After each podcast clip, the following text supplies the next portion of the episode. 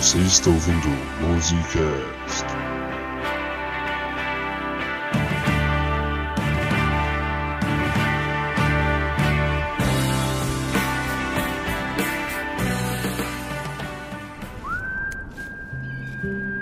Debaixo de um sol escaldante no deserto, lá estava ele, o mensageiro, levando sua mercadoria para os ouvintes de podcast, enfrentando todas as diversidades para entregar a tempo.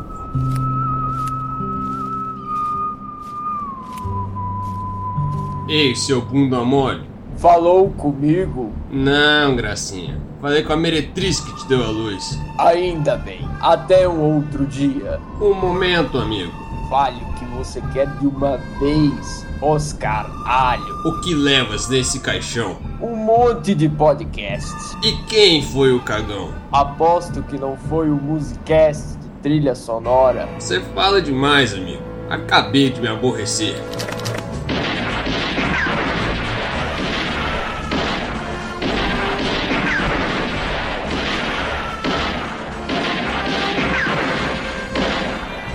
É, é como dizem por essas bandas. Musicast é música para os seus ouvidos.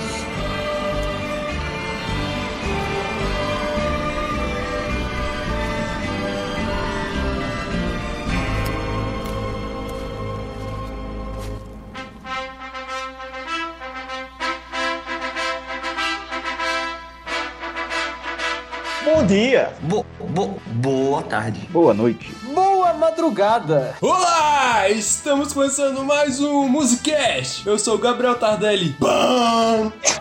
Eu sou Pedro Henrique e qual seria a trilha sonora da sua vida se você pudesse escolher? Manda nos e-mails. Olha aí. Trilha sonora da série de TV do Hulk lá, com aquele finalzinho lá.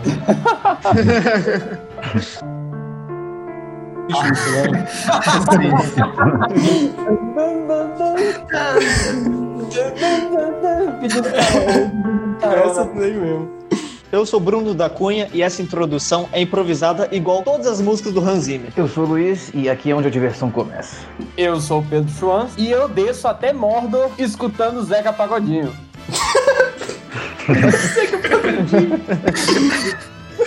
Deixando a vida me levar, tá entendendo? E hoje nós estamos aqui pra falar daquelas músicas que fazem a gente se emocionar, marcam cenas de filme, as trilhas sonoras. E hoje, com a nobre presença, um Lorde Chuchu. Palmas, palmas, Lorde. Saudações, audioespectadores do Brasil, do mundo, quiçá das galáxias. É uma grande honra estar aqui, podendo comentar este excelentíssimo tema com estes excelentíssimos senhores. E pior de tudo é que a gente tem um monte de público na França. Então é, é mundial o Musicast. Vocês têm mesmo? É 12% do nosso público é francês. Vai entender. Vai entender. Manda um salve aí pro pessoal da França. Tudo bem que mora na França. É, vou dar um salve pra França aí. Ai, Bonjour. É assim que pronuncia. Bonjour. bonjour. Tá bom, né? Guten Morgen! É, Guten Morgen. Guten Morgen! Pra, pra os franceses. E pra vocês franceses, Guten Morgen. Então vamos pra esse papo que vai estar muito bom. E-mails.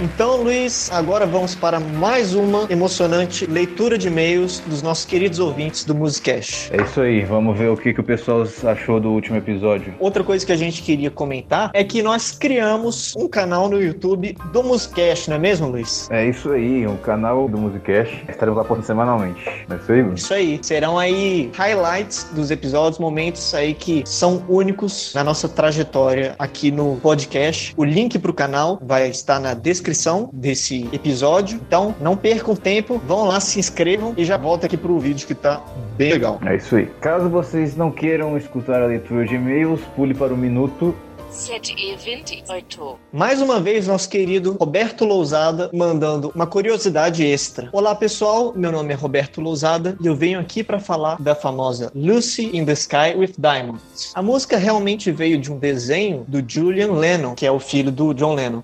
E ele o fez para uma amiguinha, a Lucy O'Donnell. E nele está escrito o título da música. No esboço, a música tinha até outro nome, que era Lucy with the Diamond Eyes. Mas quando o John percebeu que o título do desenho do filho tinha a abreviação de LSD, ele se inspirou em suas viagens de ácido para fazer a letra. Dizem que as primeiras versões da música eram tão horríveis que quase não dava para escutar. Agradeço desde já episódio ficou muito bom. A gente já sabia, né, dessa história do LSD, né, da música, enfim. Uhum. Mas eu tinha a ideia que tinha uma relação com esse desenho do Julian Lennon. Eu não sabia antes disso. E é engraçado como você pega o filho tendo um momento inocente com o pai de um desenho que ele fez na escola e o pai Isso. vai lá e faz uma música com inspiração em drogas, né? Aí, ó. E John Lennon. E tivemos também o e-mail da nossa amiga Joana. Oi meninos, primeiramente parabenizo vocês pelo excelente podcast. O único podcast que eu consigo acompanhar fielmente. Gostaria de sugerir a banda O Terno para ser, para ser analisada, já que o Tardelli vetou One Direction. Saudade de vocês, Joana. Ô, saudade, Joana. Tardelli, ditador, vetou a banda de uma fã. Olha que absurdo isso, Luiz. Olha Pois que é. absurdo. O cara vetou a banda, assim, foda-se, não vamos, não vamos falar sobre ela. Eita, Tardelli. Caramba, mas que absurdo, hein? Tô vindo aqui no meio da leitura pra me defender desses caras. Os dois aí me difamando. Vou te falar, hein? O negócio do One Direction é que hoje só 25% do nosso público é feminino, que é o público-alvo do One Direction, né? Mas se vocês realmente quiserem um episódio do One Direction, compartilhe com seus amigos, irmãs, mães, tias, enfim, todas as mulheres que vocês conhecerem. Que quando o nosso público feminino e masculino estiver mais equilibrado, a gente faz um episódio do One Direction. E sem essa de ditador, hein?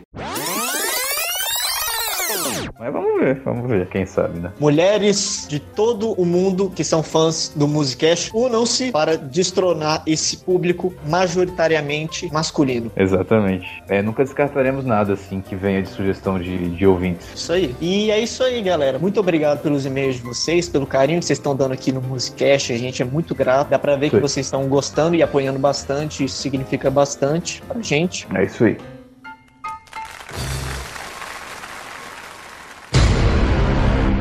Só antes de começar esse programa, fazer um disclaimer aqui. A gente não vai falar de musicais, nem de músicas originais feitas pros filmes. Só vamos falar dos film scores, que é aquela parte orquestral dos filmes. Ou seja, My Heart Will Go On, da Celine Dion, ou No Time to Die, da Billie Eilish, vão ficar de fora desse programa. Ah, Oh. Oh, não, não, não. Não se esqueça que tem a playlist de todas as músicas que a gente falou aqui no Spotify, vai ter o link na descrição, ou vocês podem pesquisar pelo mesmo nome do episódio.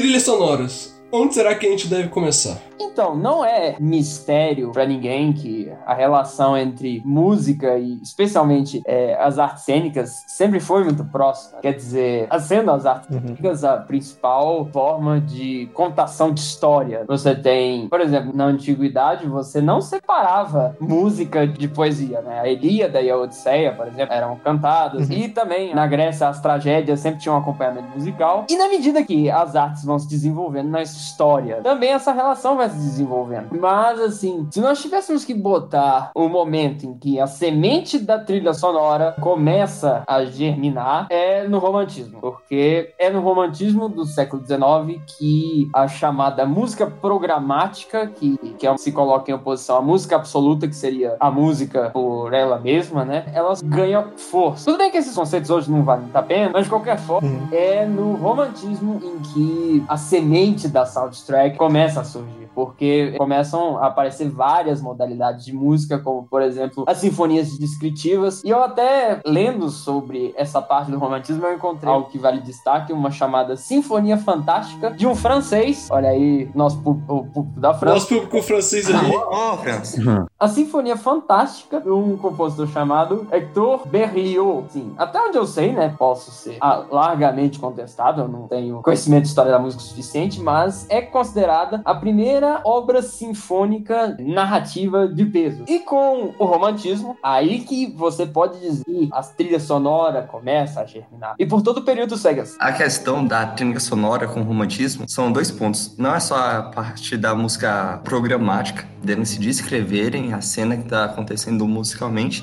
Tem a questão também do vigor que eles tratavam os sentimentos. Antes, o clássico e o barroco não, não tratavam as músicas com tantos metais, com tanta energia. Então, se você pega as músicas de trilhas sonoras, tem a parte descritiva e também tem essa parte da frase com muita energia. Quando você pega os grandes motivos do cinema, música do Superman, música do Jurassic Park, Inclusive, esse é um conceito que surge no próprio movimento romântico, né? O do leitmotiv, que vai dar origem depois ao que as pessoas normalmente conhecem como os temas que aparecem em todos os filmes. Então tem tema de personagem, sei lá, às vezes o tema do, do próprio filme, enfim. Um cara que popularizou muito isso é o Wagner, né? sim, Aliás, isso é uma coisa interessante porque, por exemplo, com esse surgimento da música erudita moderna, aconteceu que muitos dos compositores de uma linha conservadora, eles acabaram ficando excluídos. De que, tipo assim, eles não faziam mais sucesso. Acabou que o cinema foi justamente onde essa galera foi se refugiar para conseguir fazer as trilhas sonoras que ainda hoje bebem, bebem verdadeiras ânforas da música romântica. Inclusive,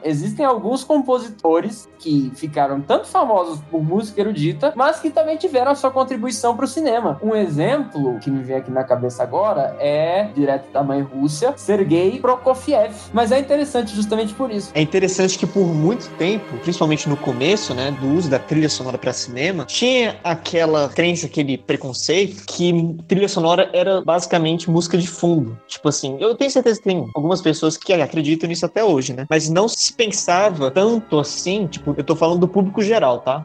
Mas muitas pessoas, assim, é, não acreditavam nisso, da trilha sonora ser algo que realmente, assim, sustenta e se une à composição narrativa, à trama, aos personagens. Então, realmente, no começo, havia essa, essa certa ignorância relacionada à trilha sonora, né? É, principalmente porque naquela época do cinema mudo, o pessoal improvisava, não passava na mão do diretor as trilhas sonoras. Uhum. Então, de fato, a maioria das músicas daquela época era só um pano de fundo pro cinema mudo não ficar mudo completamente. Desde 1900 1895, com a chegada do trem dos irmãos Lumière, até os meados da década de 20, os filmes eram totalmente mudos. E isso se devia porque os projetores da época não reproduziam sons, só imagens. Era uma questão tecnológica em vez de só estética mesmo. E foi nessa época que surgiu as trilhas sonoras. E como funcionava essa dinâmica, já que os projetores não produziam som? Vocês sabem? Não. botava um piano no, na sala. Exatamente. Entre a tela e o público tinha um espaço onde ficava uma orquestra pequena ou um pianinho lá. É, e o cara ia assistindo e ele ia fazendo lá o negócio dele. Aham. A maioria improvisada, não passava na mão do diretor. Tinha alguns diretores que exigiam ter a trilha sonora passada por eles, como é, por exemplo, os filmes do Chaplin, ou até mesmo aquele filme do vampirão, o Nosferatu. O Nosferatu! Famoso apagador de luzes. E foi nos meados da década de 20 que a Warner Brothers criou os projetores que emitiam sons. E esse foi um ponto de virada no mundo do cinema, assim abandonando aquelas improvisações do cinema mudo introduzindo os filmes falados e com trilhas sonoras mais elaboradas e marcantes. Inclusive, eu acho que uma das maiores manifestações das trilhas sonoras, principalmente falando de música romântica, são os desenhos animados lá do início do século XX. A Warner, com Looney Tunes, era uma música de orquestra durante o episódio e a música descritiva, o- os sons dos metais eram os movimentos dos personagens e era uma música até que muito sofisticada. Eu fico impressionado como a animação era muito mais sofisticada. Hoje em dia, com tanta tecnologia, o pessoal faz qualquer porcaria. Aí eles gastavam dinheiro até com uma boa trilha sonora. Outro ótimo exemplo é a fantasia da Disney, que é Fantasia 2000 da Disney, que é aquele filme do Mickey, do Mickey Mago, que tem, entre outras músicas, a Sagração da Primavera, né, do Stravinsky,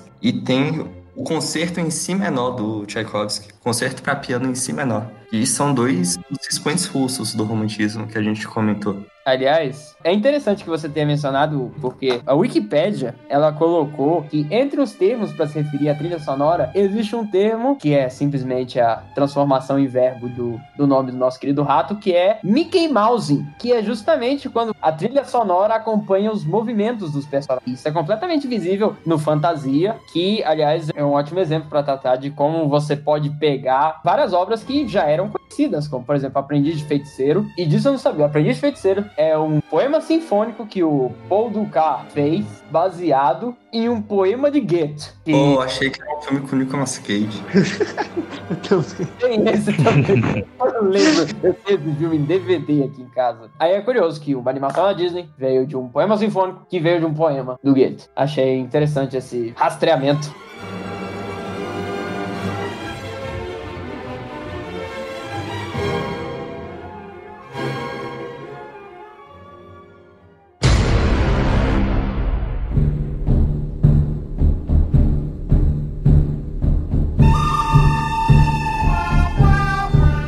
Então vamos começar com Ennio Morricone.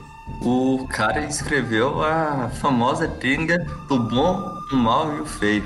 A trilogia do dólar, né? Um punho cheio de dólares, por alguns dólares a mais, e finalmente o bom, o mal e o feio. O cara era um mestre em fazer trilha sonora de filmes de Velho Oeste. Também fez trilha sonora do Era Uma Vez no Oeste, Cinema Paradiso, que não é de Velho Oeste, mas mesmo assim é genial. Aliás, Era Uma Vez no Oeste, é bem interessante a trilha sonora, que, bom, eu pelo menos acho que além do tema do James Bond, eu nunca antes vi uma outra composição assim, que ao mesmo tempo você bota uma orquestra e uma guitarra elétrica. E tem uma harmônica, uma gaitinha também. A guitarra elétrica é uma marca do Ennio Morricone. Isso foi algo meio revolucionário da parte dele, porque o cara fazia filme de faroeste, o famoso western spaghetti, né? Que an antes os faroestes norte-americanos, a trilha sonora era música romântica, orquestra. Aí chegou os filmes na Itália, não tinham muita verba. Aí o, o tema dos filmes mudou. Antes, ao invés de serem grandes conflitos, eram pequenos conflitos em pequenas cidadezinhas. E também a trilha sonora não tinha muita verba, então ao invés de contratar uma orquestra, você botava uma guitarra, botava um sino, botava um chicote, uma gaitinha. Olha aí, que bacana. Uma coisa interessante do Morricone também é que, apesar dele ter visivelmente uma formação erudita, ele conseguiu mesclar muito bem diversos estilos. Então, tudo que ele faz, todo estilo musical que ele toca, assim, ele faz como se ele fosse um, um expert, né? E talvez ele seja. Uhum. Essa música tema do Três Homens em Conflito, ou O Bom, o Mal e o Feio, já diz por si só como o cara era mestre. Ele fez uma música com três leitmotivs que são tão sutis que podem passar até despercebidos, porque a melodia é a mesma, só muda o instrumento. Peraí, a, a trilha do Bom, o Mal e o Feio são três temas de personagem ao mesmo tempo? A música tem três temas. Ah. A música tema tem os temas dos três personagens. E aí, naquela cena ultra icônica, é como se fosse tipo, meio que o amálgama deles, assim. E a questão é que quando vai repetir o tema de um deles, um repete, mas muda o timbre, muda os instrumentos. Aí não fica a mesma coisa, mas fica a mesma coisa. Fica só um pouquinho. Ele usa uma flauta pro personagem do Clint Eastwood, que é o bom, uma ocarina, que é uma precursora das flautas modernas, é um dos instrumentos mais antigos que se tem registro, para o Olhos de Anjo, ou o Mal, e Vozes por um Turco, que é o feio. Ou seja, só mudando o timbre da melodia, ele passa sensações diferentes, caracterizando assim três personagens em uma música só. E é tão bizarro o quanto que, entre aspas, ele dita, né? Como se faz uma trilha sonora do Velho Oeste. Ou pelo menos as pessoas se comportaram como se fosse isso que tivesse acontecido. Como se tivesse uma regra pra você fazer música de western. É Uhum. difícil você ver um filme, uma série que não tem influências claras do Morricone. Ele inaugurou elementos que tinham muito a ver com Esther. O ritmo da guitarra lembrava muito o cavalgar dos cavalos, sabe, três passos um depois do outro. E também as progressões que ele usava era vários acordes menores com alguns maiores no meio, que era um clima de tensão, alguns lapsos de esperança. A bateria do Ennio Morricone é, simulava o cavalgado do cavalo. Outra coisa também é como, em alguns momentos, tipo, tem a parada do que seria o som ambiente né, o som que os personagens escutam e a música, né, que é o que a gente escuta. Tem momentos, especialmente na trilogia do Dólar, que os dois se mesclam. Sim, exatamente. Que nem aquela parte lá do que o Chance falou, da gaita. Sempre tem um filho da puta lá tocando a gaitinha. É quase o Hans Zimmer. Todo dia tem um pã. Mas isso é aquilo, Bruno. Ele teve que usar esses elementos até pela falta de orçamento. Aí a ne- a necessidade faz a. Realidade. É, essa mistura de instrumentos era realmente uma coisa bem marcante nos filmes que o Ennio fazia trilha. Eu gostaria de dizer que Ennio Morricone é, com todos os méritos possíveis, aquele que, neste musicast específico, vai inaugurar a categoria do evacuador de sucesso. Evacuador de sucesso. Tão bom que ele senta no vaso, ele peida, sai um É que nem o John Williams. Peida, olha só, um tema icônico. Toma aí. Uma curiosidade que eu descobri sobre o Ennio é que ele compôs o tema da Copa do Mundo de 1978. Olha só.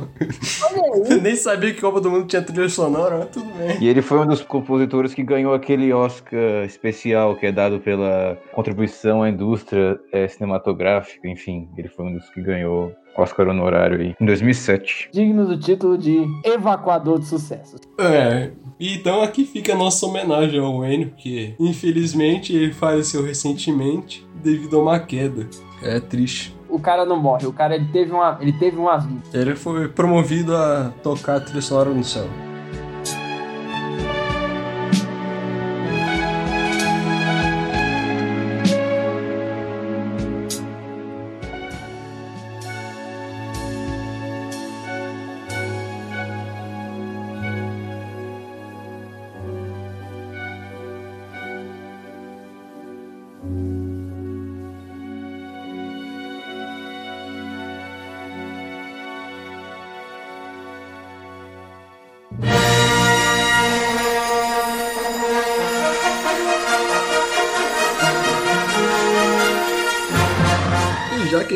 Do John Williams, o evacuador de sucessos, vamos falar das músicas dele. Dispensa apresentações.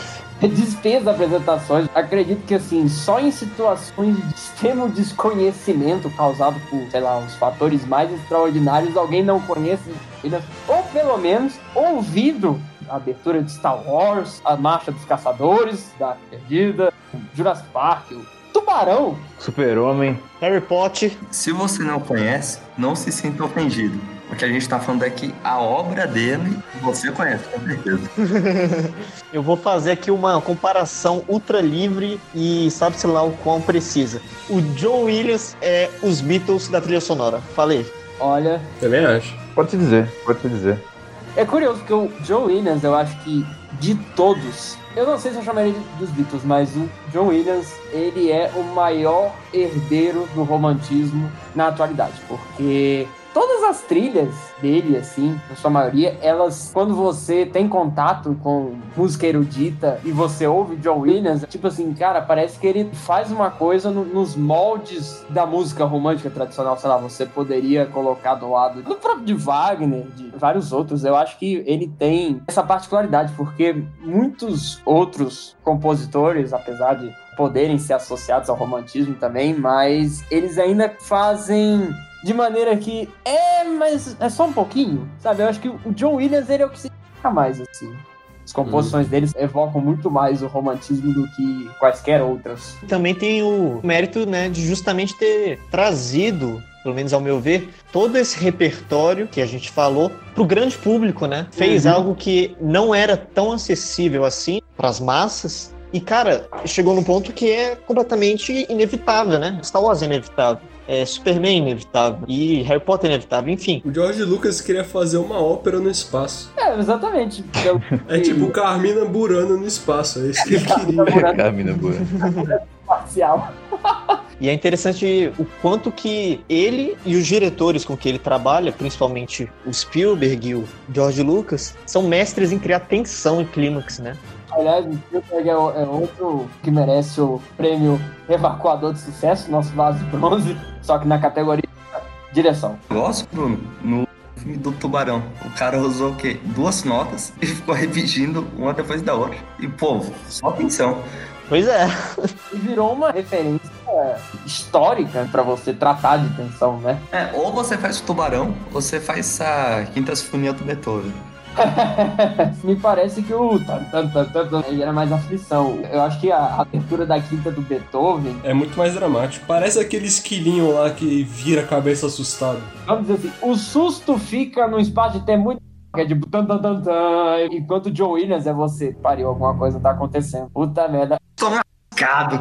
Acho que o que faz essa tensão tão grande na trilha do Tubarão, além de, obviamente, a cena, né? Mas falando especificamente da trilha, é que essas duas notas são do intervalo provavelmente mais tenso que tem na música, que é o de segunda menor ou de semitom. E não só isso, como se passa num registro, eu diria que ultra grave. Então, é realmente uma parada assim, velho, de, de você se segurar na cadeira e evacuar, só que não tão artisticamente igual esses caras.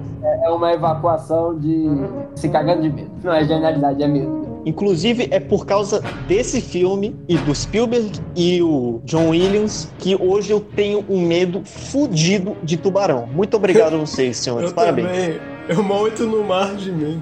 Eu tenho medo de entrar no mar do GTA pra não ver os tubarões lá. É tipo isso. tipo isso. Sério, eu vi o filme, cara, bem novo e eu traumatizei, traumatizei mesmo. Tipo, eu não sei se vocês têm trauma de alguma coisa. Tubarão. Pois é, não, tamo junto, cara. Eu sinto um medo totalmente inexplicável com tubarão. Isso é bom, por sinal que o cara conseguiu. É, o que o cara é foda. Mission accomplished. O cara é bom mesmo, hein?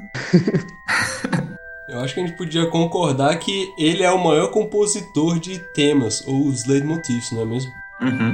Nossa. O cara só fez Star Wars, Indiana Jones, Harry Potter, Jurassic Park. Tubarão. O cara tocou duas notas lá, toma esse tema fudido aí. O cara é muito bom. E o tema do Super-Homem, que mesmo com um monte de obra do Super-Homem, o tema que ele fez no filme de 78 é o mais clássico que existe. Você pensa no Super-Homem e lembra desse tema. A cena dele voando no espaço e a trilha por trás é, é muito foda. E eu não sei pra vocês, a trilha do Superman, eu pessoalmente escuto bastante semelhança com a trilha do Star Wars, assim. Acontece, às vezes até de vez em quando, de eu confundir as trilhas. Não sei se isso acontece com alguma música. Vou aumentar isso. Elas duas e o Indiana Jones também. Ainda mais elas e ET. O tema do ET, o Steven Spielberg gostou tanto com aquela cena lá da bicicleta, ele fez só pra deixar o tema do ET passar. O ET é outro, é, é desses filmes que é pra você ter que ver com cinco caixas de lenço. no- Mas, enfim, é. Isso é, um- é outra característica que faz John Williams ser John Williams. Por mais que você tenha essa veia erudita dele, ele ainda consegue fazer o estilo próprio dele. Por isso que tem essa semelhança de que, tipo, pô, trilha sonora de Star Wars lembra Indiana Jones, que lembra Superman, porque é, é o estilo, é a marca registrada do John Williams. E o cara ganhou incríveis 5 Oscars. Ah, é, tem que falar isso. O cara tem 52 indicações e levou Nossa. 5 pra casa. Ele é o recordista de maior número de indicações pra uma pessoa viva. Ele só tá um pouco atrás do Walt Disney, que tem 59 indicações. Caraca. Caraca, Ah, O cara pode morrer sendo o maior recordista de indicações do Oscar. Já pensou nisso? Só lançarem mais uns 10 Star Wars que ele ganha. ah, o Star Wars já tá tudo cagado, foda-se. Deixa o cara ganhar, deixa o cara ser indicado, pelo menos. Essa nossa. Star Wars. Um novo Joe Williams aparece. Uma nova trilha do John Williams. o Joe Williams contra-ataca. O retorno do John Williams. É.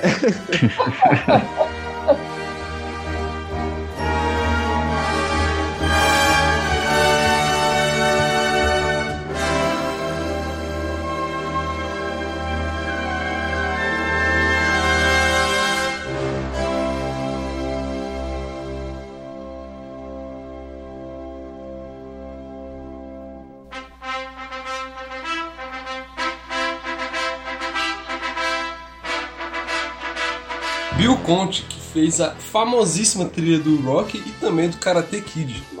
Eu achando que tinha sido o Justin Bieber. Aqui, pariu. O Justin Bieber fez a trilha sonora do novo Karate Kid. Fez. Fez? Não, fez a, a trilha sonora ou colocou Não. uma música original? Não, botou uma música no final lá. Não, é, ele botou uma música. E eu acho que nem compô, compôs pra ela. Não, Ah, já, já tinha antes. O negócio é o seguinte, cara. Esse Bill Conte, ele só compôs umas duas músicas do rock que pegaram. Porque do Karate Kid, as músicas famosas não eram dele. E do rock, a- as mais famosas são do Survive. Claro que não, tem aquela I'm Gonna Fly Now, cara. É, I'm gonna Não, então, tem uma ou duas do rock que pegaram, que são desse cara. Que é indo subindo a escada, né? Uma delas. A trilha que ele fez pro Rock é uma coisa singular. Ela consegue transmitir de uma forma impressionante o sentimento de superação do personagem.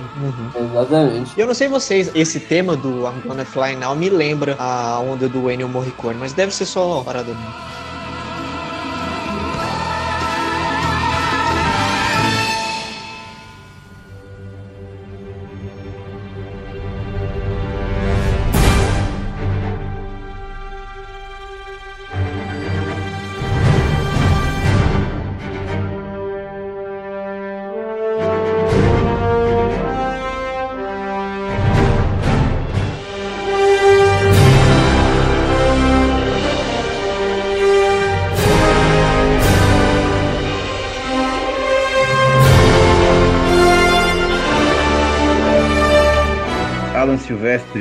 Fez De Volta ao Futuro, Forrest Gump e mais recentemente Avengers. Ó, eu sei que vocês gostam de, de Volta pro Futuro, mas essa última do Vingadores Seu Ultimato. E sempre que a gente fala de Vingadores, a gente pensa no pam, pam, pam. Tem duas cenas extremamente marcantes, pelo menos pra mim. A primeira é do Vingadores Guerra Infinita e aquela cena, né, que em Wakanda, e velho, arrepia tudo. A segunda cena, aquela do Vingadores Ultimato, aí chega o Capitão América, você achando que vai dar ruim de vez, e aí ele chega, acontece aquela parada lá, e aí ele estufa o peito e fala, Vingadores, avante! Cara, e aí toca a música, meu amigo, velho, nossa, É. só de falar. E, desde então, não dá tempo do, do Pelma abaixar de volta, a partir dessa cena. O primeiro, que também tem aquela cena marcante, né? Que é a primeira formação é, raiz do- dos Vingadores, né, daquela câmera girando em todo todo mundo, aí vem, vem o tema, aí você consegue ver o, o momento triunfal do- dos heróis, né? Quando eu fui assistir na sala de cinema, bateram palma. Pois é. E é válido lembrar também que quanto que essa trilha é simples, né? Essa do, do Vingadores, assim. Tipo, tem suas particularidades, tem as camadas de instrumento, mas ela é muito simples. Todos E- do Alan Silvestre é assim. É, ele tem uma onda um pouco mais simplista, só que é aquilo, né? Ainda mais, tipo, pro cara que lê quadrinhos a vida toda e vê aquilo na tela, cara, deve ser absurdo, porque eu já sinto uma parte disso, mas de tantos filmes que eles construíram pra chegar até aquele ponto, cara, a trilha sonora é a cereja no bolo, né, pô? Bom, não consigo dizer que a- seria a cereja do bolo, porque eu acho que, vamos dizer assim, o bolo inteiro é É a magnífico. cereja do bolo. Vamos em cima do bolo. É, uma cereja, é um bolo em formato. É um bolo em cima do bolo. É um bolo em formato. A cereja. o grande mérito dessa trilha é independente do filme. Porque mesmo que o filme não existisse, fosse uma porcaria, só com os trailers é, já se criou aquela mitologia, aquele imaginário, e que você não consegue reunir os amigos sem pensar em pam, pam, pam. Não consegue reunir um grupo de pessoas sem pensar nisso. Ah, eu acho que pensar isso. Tudo bem que pensar isso mesmo que o Vingadores fosse ruim. Eu acho que pensar isso sem Vingadores é difícil. Não, eu tô falando, tipo, se eles lançassem os trailers, aí eu quando chegasse o filme, pegadinha, não tem filme. Pegadinha do Tem Não tem filme. Ultra Mega, Ultra Mega Ultra. Tá na Walt Disney. É outro nível de plot twist. Não tem filme. filme. É Tô só o falando trailer de novo, otário. Estalando e o filme sumindo. Aparece Marvel Studios. Aí os créditos.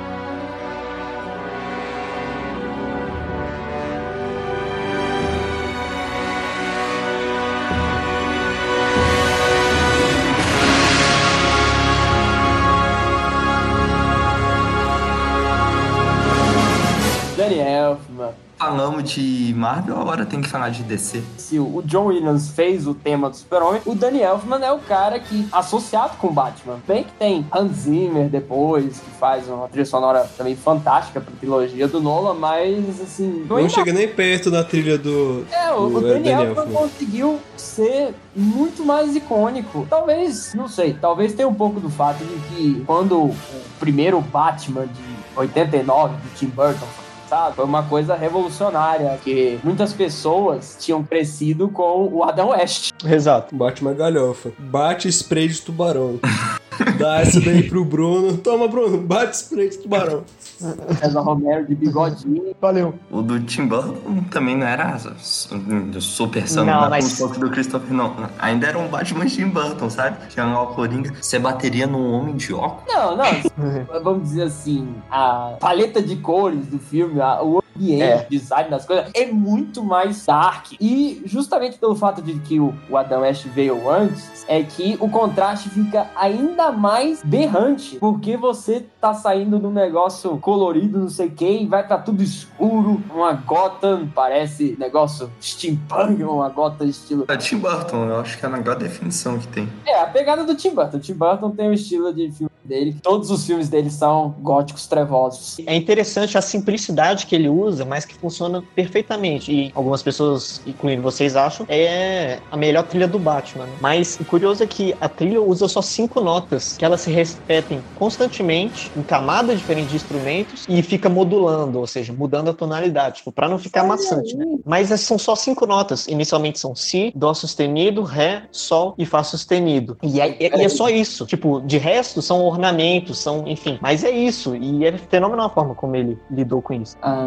É, tem um vídeo também de um canal chamado Andy Planos, que a gente já recomendou. O cara faz a seguinte análise. Danny Elfman se destacou por conseguir escapar de uma homogeneidade, na medida que você percebe que algo é dele quando você escuta. Ele se destaca por sempre trabalhar com três sentimentos na sua obra. O tema lúdico, que é o tema mais alegre. A estratégia que ele usa é andamento rápido e o baixo repetindo duas notas, fazendo bom, bom, bom, bom. Também tem o tema pesado, tenebroso, do terror do Tim Burton, que ele busca fazer algo sempre gótico, usando cravo e órgão. E o tema fantasioso, que a estratégia dele é usar sinos e a celeste. A celesta, pra quem não sabe, é um instrumento que quando você olha, você jura que é um piano, mas tem uma sonoridade totalmente diferente. Ela tem sonoridade tipo aqueles sinos de criança. E coral infantil também ele sempre usa. Inclusive, o Danny Elfman tá pra música, assim como o Johnny Depp tá pra atuação em relação ao Tim Burton. Porque é Ah. uma grande parceria. O Danny Elfman só não escreveu a trilha de três filmes do Tim Burton. Todo o resto é Danny Elfman. Inclusive, antes do, do Tim Burton convidá-lo pra trabalhar com ele, Essa eu já o sei. Danny Elfman tocava numa banda pop anos 80. Caracas!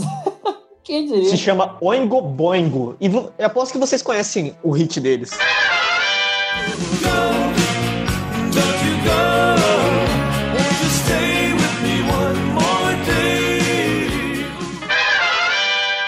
engraçado que já na interpretação dele como cantor, ele já provavelmente deve ter despertado o interesse do Tim Burton, que ele tentava fazer umas paradas meio bizarras, aquele cantor meio creepy, só que ao mesmo tempo fazendo música pop. É, é engraçado.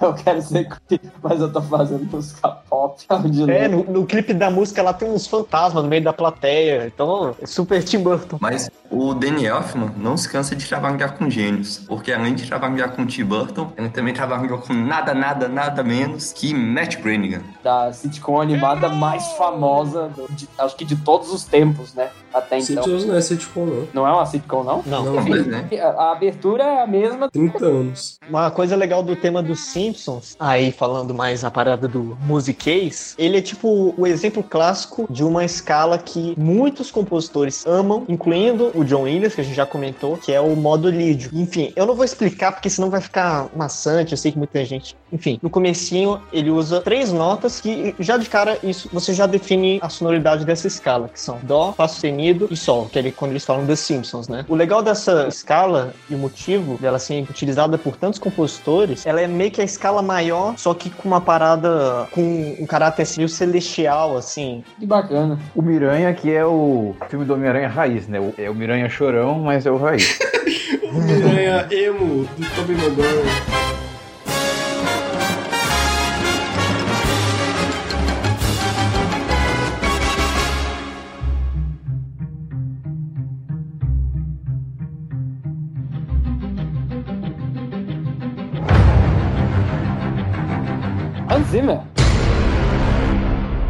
Porque graças a ele que nós temos esse tema que foi tão usado e abusado nos anos 2010 para todos os trailers, né? Ficou famoso por conta do, do Inception, um dos vários filmes que ele trabalhou, em que em uma das faixas da trilha sonora tem esse, esse efeito constante. Pá! O, o cara fez o motivo com uma nota. Não tem explicação, é só. Se você viu o filme, você sabe do, do que a gente tá falando. É, e assim, a carreira dele vai, passa vários. Gladiador, nossa querida trilogia do Batman do Christopher Nolan. Aliás, uma coisa curiosa que do Batman Begins é que todas as faixas, é, elas têm o nome de uma espécie de morcego. Um nome científico. que massa. Inclusive, aí tem um outro segredinho da segunda faixa até a oitava. A sequência das letras iniciais foi Batman. O cara tá bem inspirado. Esse- e assim, é uma trilha fantástica. Nossa, demais. O tema Cara. do Coringa, velho, é demais. Eu queria falar especificamente do tema do Coringa, cara. O Coringa, ele basicamente representa o caos, né? Aham. Representa a anarquia. Quem ouviu esse tema sabe o que eu tô falando, ou tá ouvindo agora. É basicamente assim, fazendo uma analogia. É como se fosse um fio ou uma corda que ela tá sendo esticada. É, Tá exatamente. ficando cada vez mais tensa. E você, e, você fica assim, desesperado, porque você não sabe quando ela vai quebrar, mas você sabe que ela vai quebrar. É. Você sabe que a tensão só tá aumentando. E você fica implorando pra acabar, só que só aumenta. E até que chega cenas assim, né? A cena do Why So Serious, esse tipo de coisa. Cara, que Que é. é o nome da música. Uhum, que é misturada a atuação, né, do Heath Ledger, é absurdo. E aí, nas horas que explode, explode com tudo, que é o né? O precursor do pão do Inception, né? Não, e é, é impressionante no Cavaleiro das Trevas, né, que é, o, que é a sequência, tem cenas em que a música começa a tocar e o Coringa não tá na cena. Então, tipo, não teria motivo pra você achar que vai dar ruim. Só que o tema começa e aí você fala, puta que pariu. Agora a! É, agora fudeu.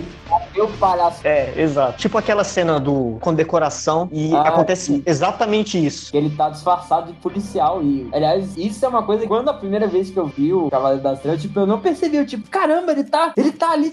E outra cena que me arrepia demais, que é o monólogo do Gordon no final. E aí chega a trilha. Esse filme é brilhante, esse filme é uma, uma obra-prima, assim, tipo. Ele é muito mais que É. um filme de super-herói. Esse filme é uma obra-prima.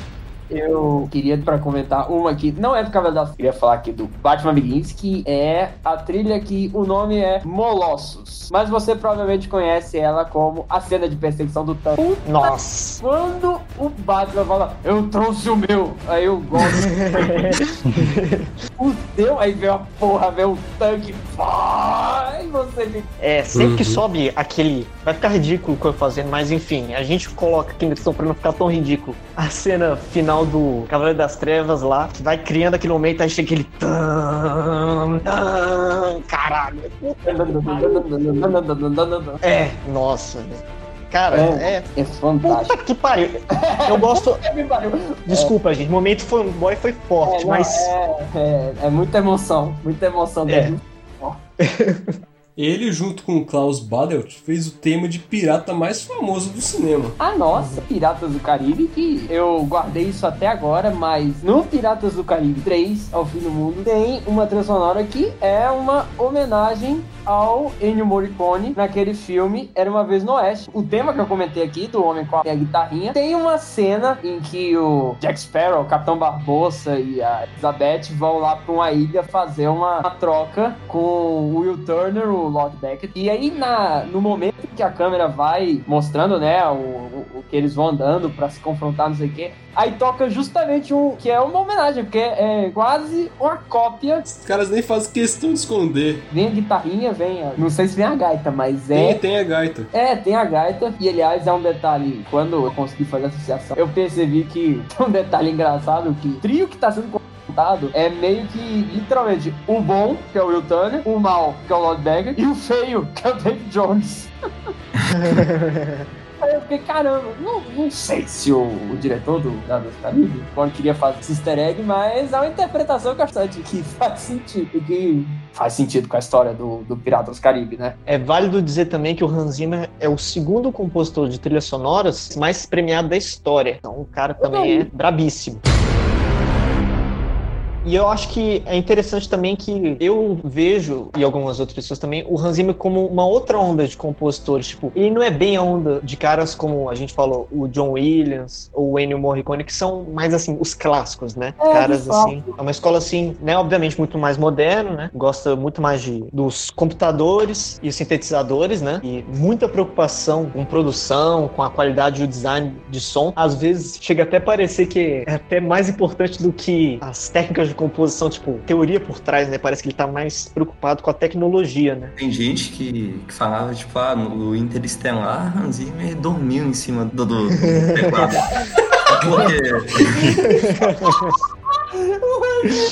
Porque realmente tem umas cenas que é. Pô, a música eu vou ficar apertando essa tecla aqui, mas o que vale é o timbre do negócio, não é. Faz parte a, a música e o timbre.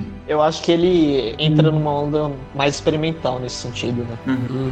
Conceitual também. Por exemplo, às vezes não fica muito musical, descontextualizado, mas tem uma cena do Interestelar que ele fica marcando o tempo. Tem uma cena que eles estão num canto com mais gravidade, aí o tempo passa mais rápido lá do que pra quem tá no canto com gravidade mais fraca. E na música tem uma marcação do tempo. Cada tempo é equivalente, eu não lembro agora, mas. Então, tipo assim, a música é, é conceitual. Quando você entende a ideia, ela fica muito maior do que só escutando a música. Caralho, tem isso? Tá porra. O- Isso aí deve ter sido mão do, do Nolan em cima dele, né? É, o Nolan- você tem que ter três pós-doutorado pra entender os filmes do Nolan. Além dessas trilhas que a gente falou do Hans Zimmer, ele também fez a animação original do Rei Leão, o Madagascar, Homem de Ferro, que é o super-homem com o Henry Cavill, Kung Fu Panda e o Homem de Aço. 007 Sem Tempo Irmão. Homem Homem de de aço. ferro. Homem de ferro, valeu. Homem de Aço. Eu tava- eu tava- fa- O, o Hans Zimmer dorme lá em cima da guitarra, pega a guitarra, tá, tá, tá. E agora o Hans Zimmer tá dando masterclass, né? Isso. A propaganda dele. É, música é como uma conversa. Tucu, tucu, tu. Isso foi uma pergunta. Daqui a resposta. Olha, agora, você não disse isso? vem a minha pergunta. Se pro Hans Zimmer música é uma conversa, o que diabos a música tá dizendo com Calpan? Então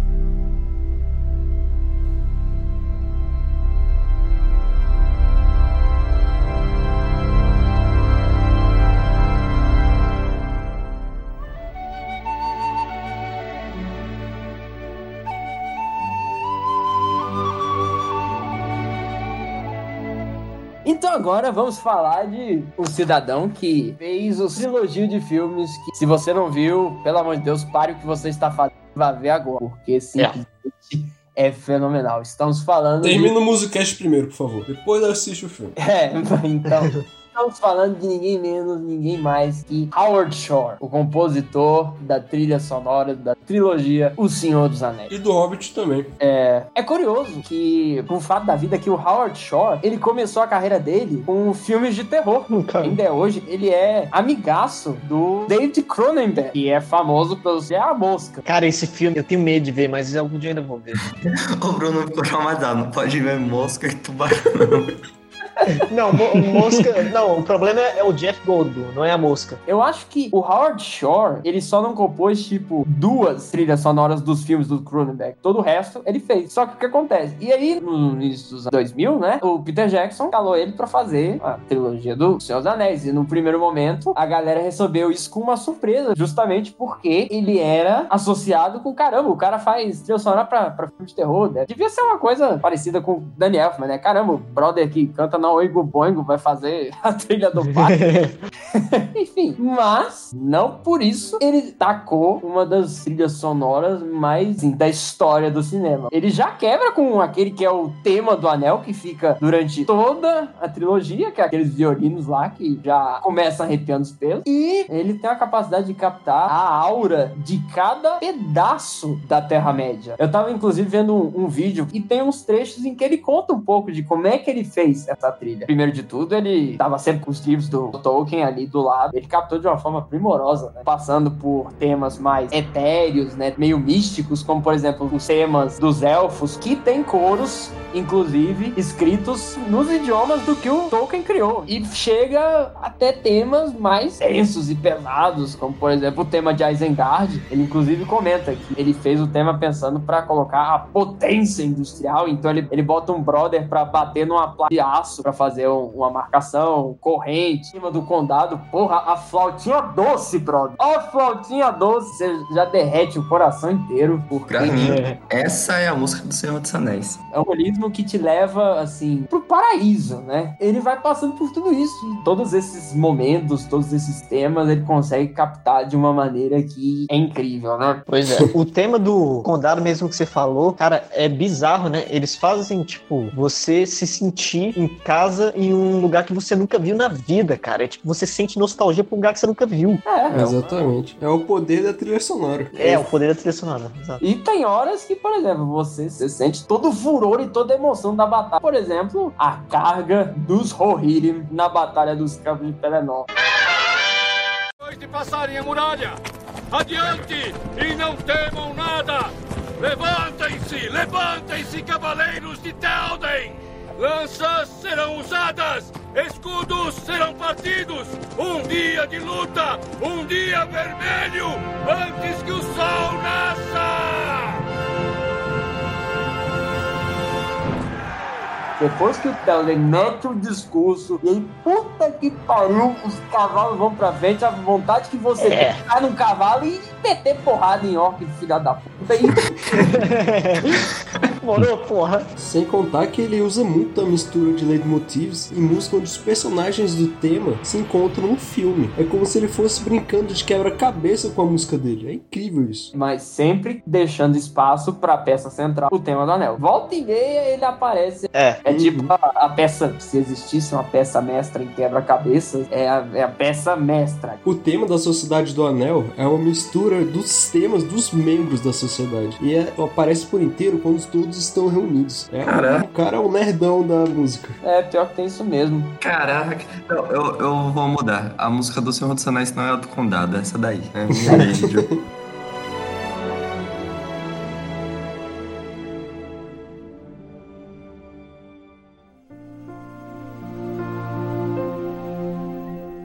Thomas Newman, que fez 1917, Procurando Nemo, Wall-E, 007 Skyfall. O cara é bom demais. Aquela música do comecinho de Procurando Nemo ficou muito marcante, assim, quando eu era pequeno. Aquela música do começo. Aham.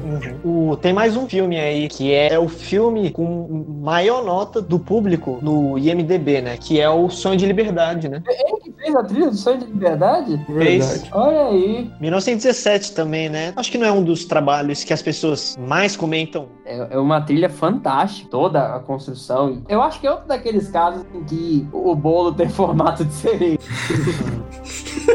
é, construção, filme todo, ele tem o negócio de sequência que a câmera vai cara, os atores. A música se mistura com essa a sensação de intimidade que você cria com o personagem do filme. Como você fica acompanhando é, ele sem cortes, teoricamente, você sente como se você tivesse do lado do brother, tipo assim, Uhum. caramba, o negócio tá, tá ali do lado e caramba. esse- Eu acho que o único momento em que a trilha ela tem um destaque é no finalzinho, quando ele, ele encosta lá na tronco de árvore, aí ele pega foto, as fotos lá pra ver, ele se emociona, e aí é o fim da, da jornada excruciante que ele passou, o amigo morreu, com ele quase morreu um bando de vez. Uhum. É uma sensação parecida com Senhor dos Anéis, né? Porque justamente Tolkien trouxe muito das memórias dele na- na Primeira Guerra Mundial. Então você meio que consegue sentir essa, essa coisa da, da jornativa e ela acaba num, num momento até bonito. Uhum. Bom falar que ele usa muito autoplágio, né? Ah, mas todo mundo que a gente falou usa.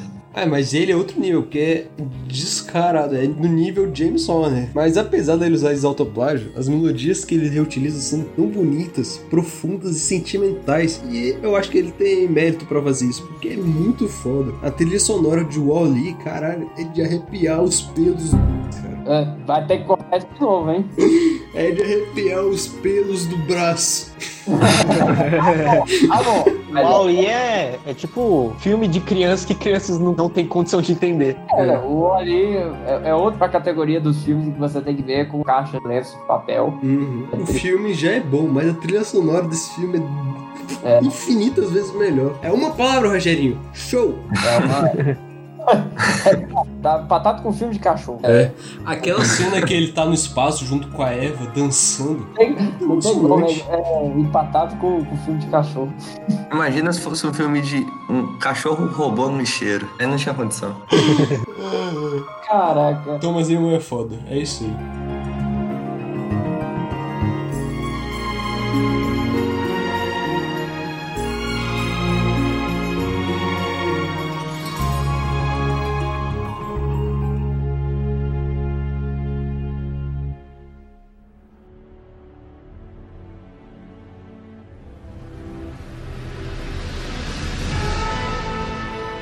E pra finalizar, vamos falar do James Horner, que fez Titanic, Uma Mente Brilhante, que tem uma ótima trilha sonora, Alien, O Oitavo Passageiro, Coração Valente, Avatar e muitos outros filmes. Pois é. Freedom! Outro que é o cara que usa muito autoplágio. Ó, o cara é bom, né? Acho que a melodia mais famosa que ele tem são aquelas que são três notas ascendentes e uma que é a mesma da segunda nota. Ah, ficou um adendo.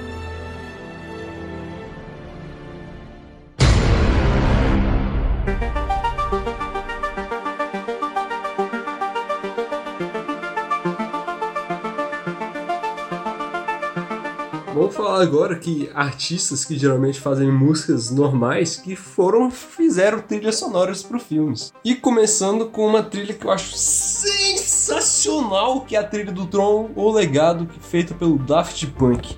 Só é o Paulette Deluxe. Dessa eu realmente não sabia. É o filme deles, né? É, a pegada eletrônica. Geralmente o pessoal acha esse filme bem ruizinho. Eu discordo pessoalmente, mas em geral o pessoal acha bem fraco. Mas não há quem fale que a trilha sonora desse filme é ruim, porque ela é muito foda. Eu vi um pouco, eu gostei, viu? É o único disco de trilha sonora que eu comprei na vida, pra você ter noção. Cara, Caraca. não, e o Caramba. jogo do PSP também, né, Tardelli? É um jogo de PS. Nossa, aquele jogo, caralho, que nostalgia. O cara comprou o jogo do PSP lá. Não, se- não, não, nem vamos lembrar, senão eu vou ficar 10 horas falando sobre isso. Game of the Game of Life. A dupla do Daft Punk, eles aparecem no filme como DJs e um bar lá do Grid. É bem legal a É aparição deles. verdade, tem essa cena aí. Eu fiquei revoltado, porque eles nem apareceram no Oscar de 2010, eles não foram nem indicados, fiquei putaço. Eu, eu lembro que eu vi esse filme uma vez no cinema, nunca mais vi, tipo, nem por ter gostado ou não, tipo, só nunca mais vi. Eu nunca vi. Eu não gosto muito, não. Vocês já viram o original? Original? Eu, eu já botei na minha lista da. da Eu já Netflix. tentei ver, mas é muito ruim. Não, não é ruim, é porque os efeitos são muito toscos. Nossa, Cara, é, é- é tipo tosco do tosco. Mas esse Tron, o legado, eu acho muito foda esse filme, vale a pena assistir.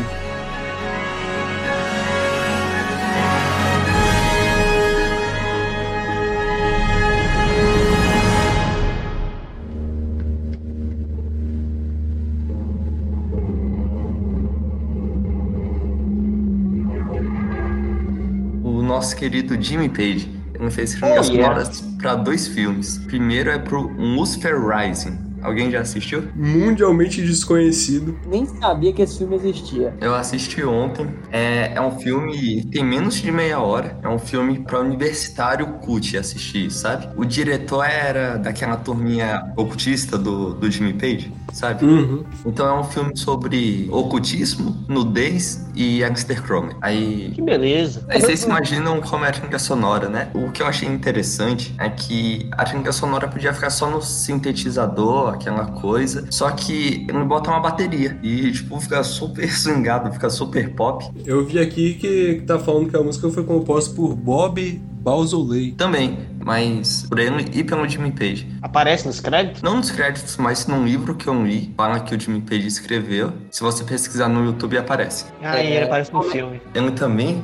Essa vocês não vão, não vão acreditar. É assim, depois do Led Zeppelin, a gente, a gente já sabe que a regra era decadência, correto? Tá, vai. O Jimmy Page escreveu a trilha sonora do Desejo de Matar, filme do Bruce Willis. Olha só. Não é duro de matar? É, desejo de, é duro de matar, que é o Não, é Desejo de Matar Não, mesmo. não, não. É o Desejo de Matar, é outro. Eu também tava São achando que era. totalmente diferentes, Tardelli. Pra você ver, né? Os filmes do Bruce Willis tem Desejo de Matar, Duro de Matar, Desejo de Matar 2, um, um desejo muito mais louco, Desejo de Matar no Natal, um desejo... Desejo de matar. Desejo de matar sair de férias.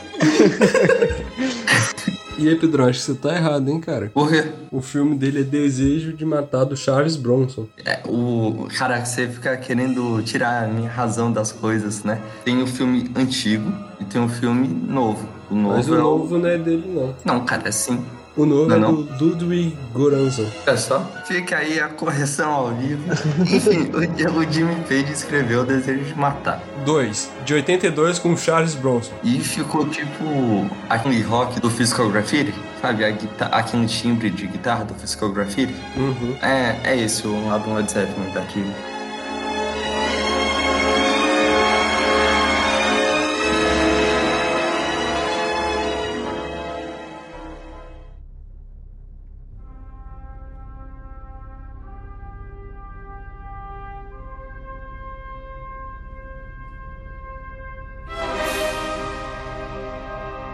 artista pop mais antigo dessa lista. E o Hans Strauss II, que não, que não fez pro filme, mas acho oportuno, porque colocaram ele lá. Uma Odisseia no Espaço, que acabou virando meio que o tema do filme, que é a música Assim Falou Zaratustra. Um poema sinfônico que supostamente é baseado no livro. Eu pesquisei aqui quem compôs a música de 2001. Tem Richard Strauss e Johann Strauss. É, o- família Strauss. É a família Strauss. um- Franquia Strauss. O Strauss, mas o meu professor de pintura que eu tinha disse que o Johann Strauss teve sete filhos. O cara não, não tinha dinheiro pra montar uma banda, montava né?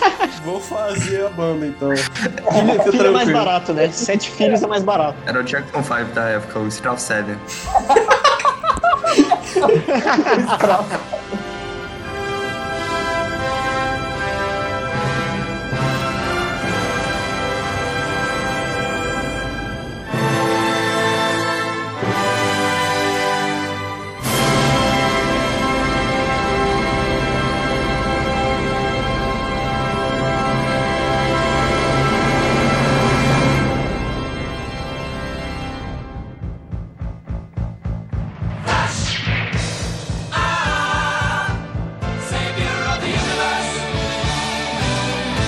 Trilha sonora de Flash Gordon feita pelo Queen. Ah, garoto. Não dá pra se esquecer. Aquele filme que é uma bosta, a trilha sonora é sensacional. Nunca nem. Flash. Ah. É isso. O filme é isso. Flash. Acabou o filme.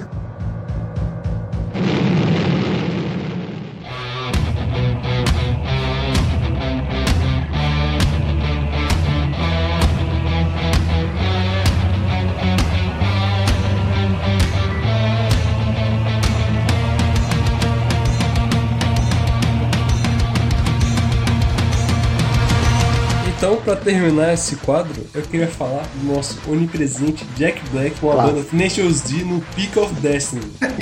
Tem que ter, né? Ele e o Tom Jones, já vai aqui a nossa Oh, citação o do Tom Tom Jones Jones. é trilha sonora do Maluco do Pedaço, tô errado?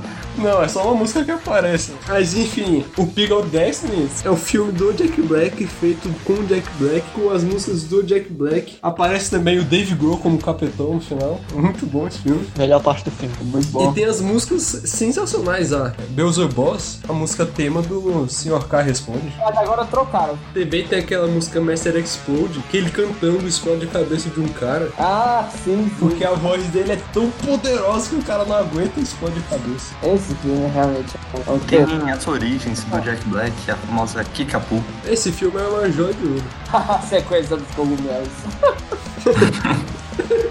A sequência dos cogumelos, né?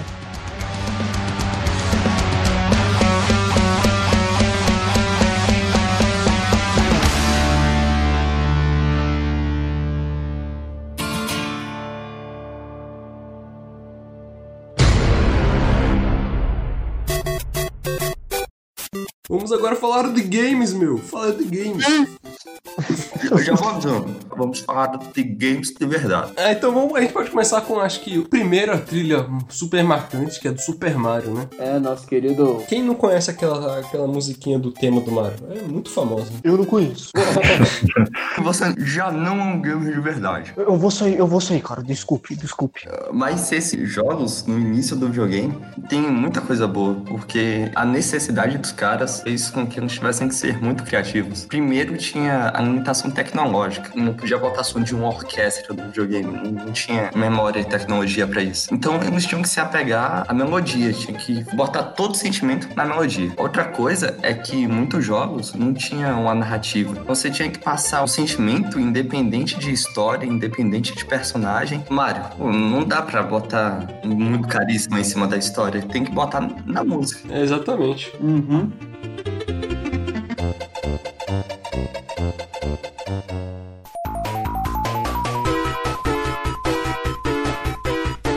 Sonic, nosso querido ouriço azul. Eu nem lembro como que é a trilha dele. Eu não sou um gamer de verdade. Vai ofender os gamers. Porra, gente, é o Sonic. Não tem É o como. sonho, é o sonho, moro? Eu nunca joguei Sonic.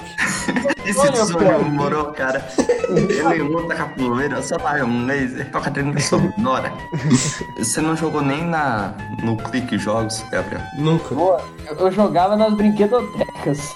Ai, que foda. Vem cá, criançada, eu vou mostrar pra vocês como é que joga, tá bom? Cinco minutos depois, não, cara, você tá pegando muito.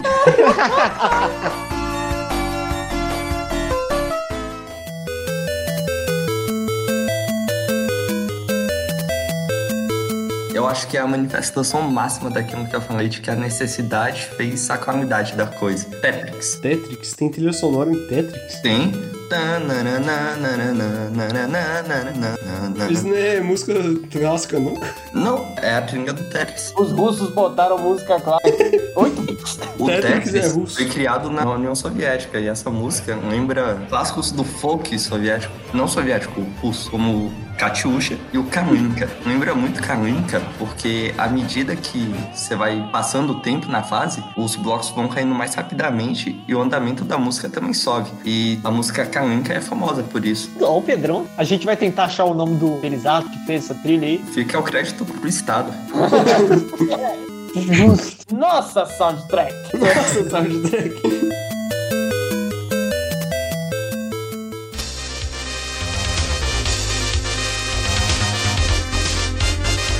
Street Fighter? Pit Fights. Se, se a gente vai falar de Street Fighter, o destaque, óbvio, é o tema do Gears. É a única música que eu conheço. A música amada, altamente dinâmica. Dinâmico. É uma música bem épica. Tipo, você vai ver só na metaleira mesmo. Porque no exército norte-americano não tem lugar pra tocante de madeirinha. Só metal. Bem que é um sintetizador na cara, né?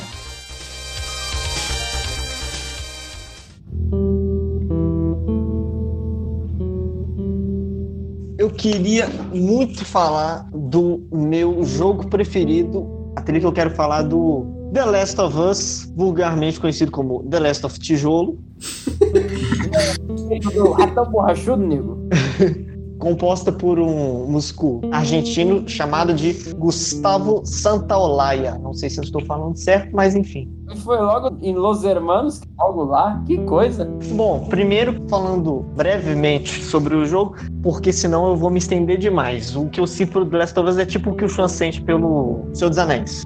É, Basicamente, é um jogo que se passa em um mundo pós-apocalíptico, um mundo pandêmico, olha só, e com criaturas zumbis alike, só que não. E basicamente conta a história de um cara chamado Joe e uma menininha chamada Ellie, e que eles têm que cruzar os Estados Unidos devastado e repleto de perigos, ameaças, e chegar até um ponto por causa de um certo motivo. Qual é? Aí você vai ter que jogar assistir pra saber. se a essa altura você já não sabe, você tá perdendo. Se você tem um PS3 ou um PS4, ou simplesmente se contenta em assistir, cara, você tem que experienciar esse jogo, sério. É tipo inesquecível, assim. É muito melhor que diversos filmes que você vê por aí, que são prestigiados. É um nível de cuidado de storytelling é fabuloso. É ótimo como filme e como jogo.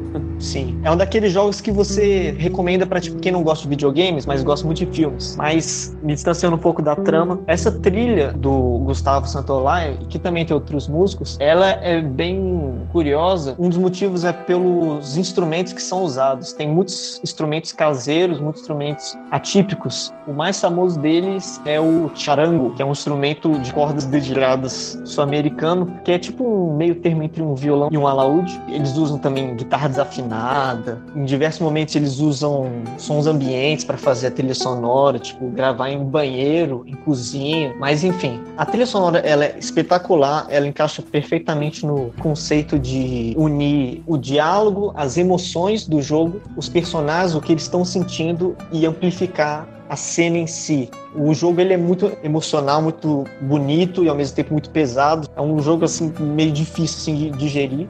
Para quem não tem interesse de jogar, eu recomendo só duas músicas de escutar. Uma é o tema principal, The Last of Us, e a outra é uma que se chama The Choice. E uma coisa que é interessante sobre esse compositor, o Gustavo Santaolalla, é que ele tem dois Oscars ele já era um compositor bem renomado, assim. Caramba, o cara tem Oscar? Dois Oscars seguidos. Que loucura! Ele ganhou pelo quê? Ele ganhou por Brokeback Mountain. Do Heath Ledger? Isso. E escuta isso, ele ganhou contra duas indicações do John Williams. Porra. Não é mole não. E também no ano seguinte, aí ele ganhou por um filme chamado Babel, ganhou também concorrendo contra o Thomas Newman. Então o cara é brabíssimo. Então, mais um motivo para vocês, pelo menos, ouvirem a trilha sonora. Mas sério, se você joga games, você tem que jogar esse jogo, sério. Tem que jogar ou assistir.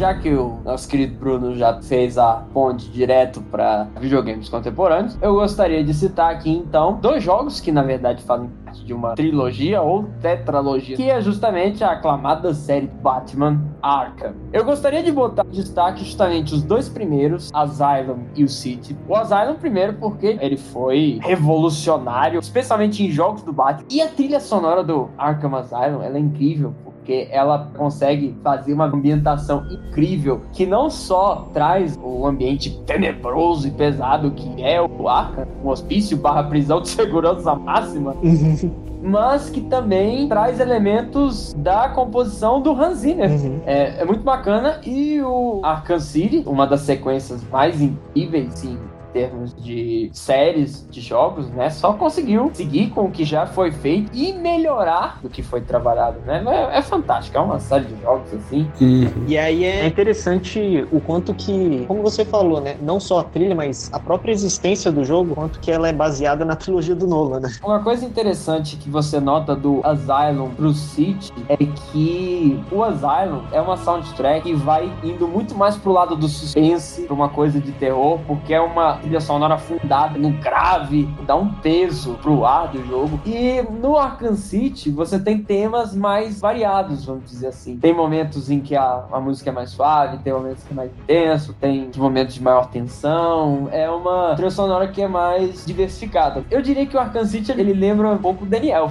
É, tem semelhança. Jogue, tem versão remasterizada para PS4 e aliás é um remaster bem feito, então vale a pena. Tá aí a minha recomendação.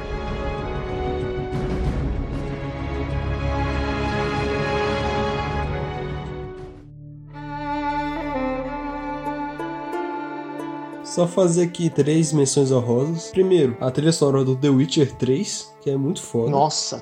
Desafio alguns de vocês aqui falar o nome do cidadão, do gênio que comprou. Se alguém conseguir, ó, parabéns, hein? São dois.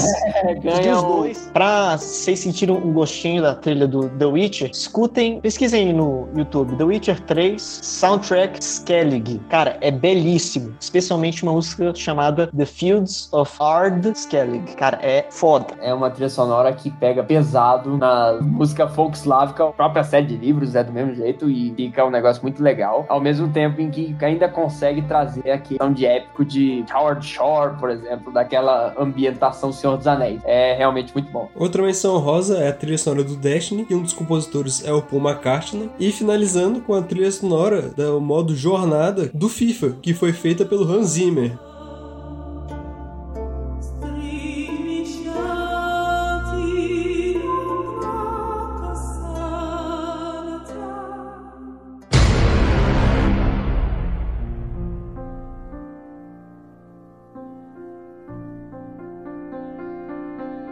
Função da trilha sonora. Eu acho que trilhas sonoras são tão importantes quanto a edição ou a atuação de um filme. Todo grande filme tem uma grande trilha sonora por trás. É como foi dito lá no início, a relação entre música e as outras artes, ela existe, acho que, sei lá, desde quando. E ela sempre foi muito mais próxima das artes cênicas, ou de toda forma de arte que conte uma história, né? Tem muita gente que usa a expressão minha vida é seguida uma trilha sonora, a trilha sonora da minha vida. A música, portanto, ela não pode ser simplesmente posta como, ah, ela é um acompanhamento, é um embelezamento da obra. Não, ela é fundamental pro conjunto de tudo isso. Exatamente. Ela ajuda o diretor a mexer com nossas emoções, memórias, percepções da cena. Tipo, não dá pra imaginar o Star Wars sem uma trilha boa. Imagina só, aquelas letras lá passando sem nenhuma música. Agora com a Nossa, música, toca o primeiro acorde, você já fica com os pelos do corpo todo arrepiado, cara. Ou a, a Sociedade do Anel correndo nas montanhas sem música, imagina. Não tem como. Não tem como. Mas é interessante que a gente tá falando de ausência de trilha sonora, mas também muitos filmes utilizam a ideia do silêncio, né? Que afinal música também envolve silêncio, né? Não é só som. É o conjunto de sons e silêncios, né? Exato. Então tem muitas trilhas. Um exemplo mesmo foi uma que a gente falou aqui, em 1917. Em alguns momentos, a ausência de trilha é totalmente intencional. E é como se fosse uma trilha por conta própria. Então, assim, acaba que a trilha, ela envolve o silêncio também, né? Pra mim, Exatamente. a função da trilha sonora tá totalmente ligado com isso que vocês falaram de que, ah, eu, qual é a trilha sonora da minha vida? Na nossa vida, a gente tá subjugado ao poder da realidade e à ação de hormônios. Quando você tá assistindo isso, não, não tem disso. Então a música é a forma mais fácil de você enfiar um sentimento que você quer que a pessoa sinta. Uhum. Procura uma soundtrack de um filme, de uma série que você nunca viu. E você pode gostar dela porque ela evoca sentimentos e etc. Mas você não vai saber pra que, que ela foi feita até que você veja a série. É possível você apreciar a música desse jeito. Do mesmo modo que é possível colocar uma história pra ser contada a partir de várias peças. Aliás, Tocata e Fuga em Ré menor, do Bar, é uma música que é famosíssima como a- o tema genérico de filme de terror. É completamente possível você fazer isso, né? E também, como é possível, agora eu falo de um caso mais particular, você conseguir transformar al- algumas músicas que não têm associação nenhuma com uma narrativa numa trilha sonora para aquela narrativa. A trilha sonora da minha Terra-média, é, além do Howard Shore, claro, que arrepia todo mundo, tem muito de choro, música popular brasileira. E que parece muito estranho, mas para mim, assim, é uma associação que faz muito sentido Que loucura. me soa muito agradável. Várias combinações desse tipo podem ser feitas para as mais variadas pessoas. Você falou de filme de terror. Em filme de terror, a música é muito mais importante do que qualquer outro gênero de filme. Porque imagina, um filme de terror sem trilha sonora, ser só jumpscare pra todo lado. Que já é uma coisa pobre pra caramba, né? A função da trilha sonora no filme de terror é dar mais suspense do que o próprio filme já dá e aumentar mais ainda o seu medo. No É. Jaws, o tubarão nem precisa aparecer, mas começa a tocar aquelas duas notas, você já pensa, vai dar merda. Tanto que ele não aparece, né? Metade do É. filme ele não aparece. O mesmo trabalho do John Carpenter na franquia Halloween, você coloca no YouTube sem contexto nenhuma a música tema do filme, você já sente tenso e aflito, cara. É, de fato. É, Mas isso não é só o terror. Se você tá vendo um filme de aventura, toca o tema do personagem. O personagem não tem nem que aparecer. Você já sabe que quando vai chegar, vai salvar tudo e você fica arrepiado antes dele aparecer. Eu entendo que o poder da música é de criar empatia no sentido que você vê algo que não tá acontecendo com você, mas você sente algo próximo de o que você sentiria se estivesse acontecendo com você. Exatamente. É, é nessas horas em que você tem esse transbordar de sentimentos que a música traz que você põe em dúvida se a gente só é de fato hormônios, é, se nós estamos só tão limitados. né? Experiências transcendentais que a música pode nos trazer, né? Outras artes, enfim, elas dão a sugestão de que existe algo para além da nossa de matéria, como diria nosso querido mestre Yoda.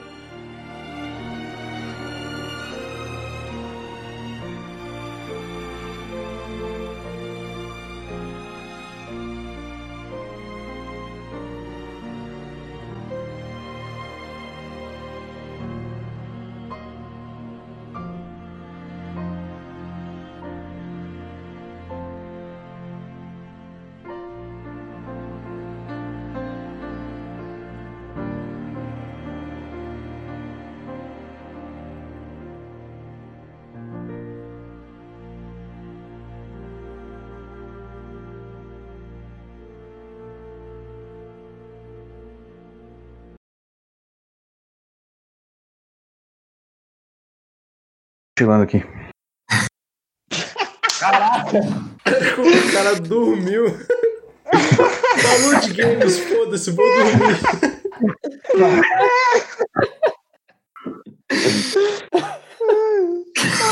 Tá com sono. Foi mal, foi mal.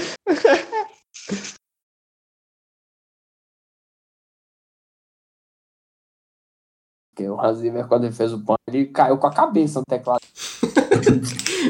Tá uma puta, ele. Ele pegou uma marreta. Vou pegar minha marreta. Ô puto! Pá! Estraçalhou o teclado, foda-se. É, é.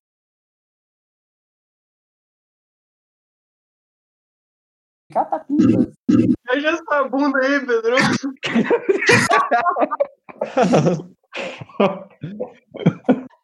O que tá acontecendo? tá, tá ouvindo uma.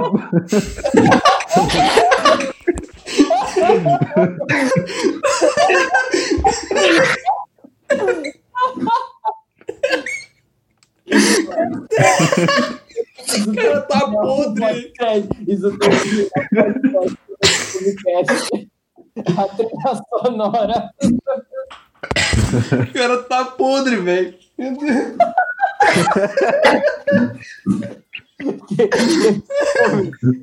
Foi muito feio.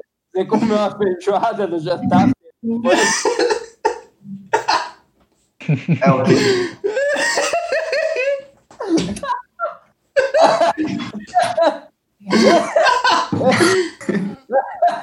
Tá peidando aí, Pedro, pelo amor de Deus.